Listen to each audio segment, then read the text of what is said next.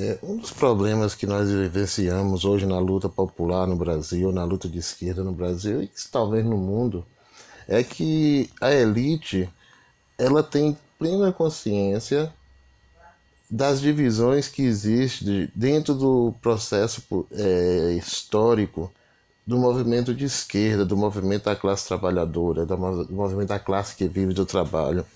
Né? E ela investe massivamente nisso. A elite sabe que existem diferenças entre os trabalhadores, entre as pessoas, diferenças não só ideológicas, mas diferenças até de concepção de, de mundo, de compreensão do mundo. E ela investe massivamente nisso. É, é por conta dessas, desse investimento da elite que nós temos um processo de dominação cultural claro na sociedade brasileira e na sociedade mundial. Né? Essa elite inteligentemente utiliza da produção é, científica, da produção sociológica, filosófica, histórica, da própria esquerda, para construir um ambiente cultural, um imaginário coletivo que seja favorável a essa elite. Né?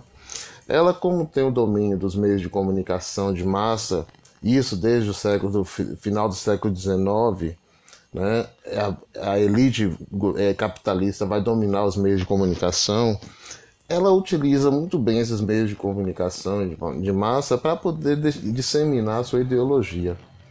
E aí, a partir dessa é, determinação cultural da sociedade, ela vai criando um processo de hegemonia política.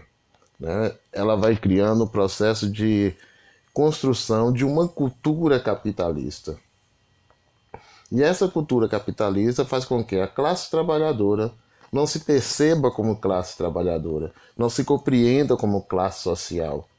E, ao, e não, a não se compreender como classe social, essa classe trabalhadora vive fragmentada porque ela não, não entende que todos os trabalhadores estão no mesmo barco, né? que nós todos, independente do, do salário que nós ganhamos, que seja menor, que seja maior, estamos no mesmo barco. Somos explorados e é desse trabalho, da nossa produção, que a elite acumula a sua riqueza, acumula o seu lucro.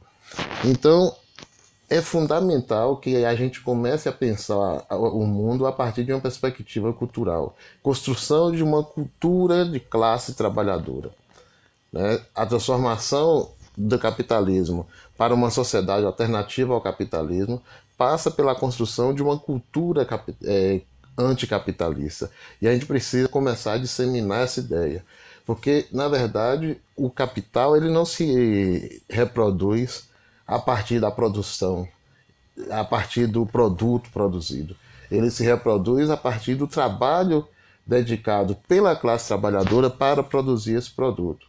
Então é fundamental que a gente comece a pensar uma cultura anticapitalista, uma cultura socialista, para que a gente possa de fato construir uma hegemonia de esquerda, uma hegemonia da classe trabalhadora, da classe que vive do trabalho sobre o capital. Então, a transformação ela não, se, não, não é uma transformação fácil. A construção de uma nova sociedade ela não é fácil. Ela é uma construção complexa e que exige de cada um muito desprendimento e muito, muito conhecimento. Só que esse conhecimento ele só vem com a prática. É preciso que a gente esteja praticando a luta, que a gente esteja vivenciando a luta.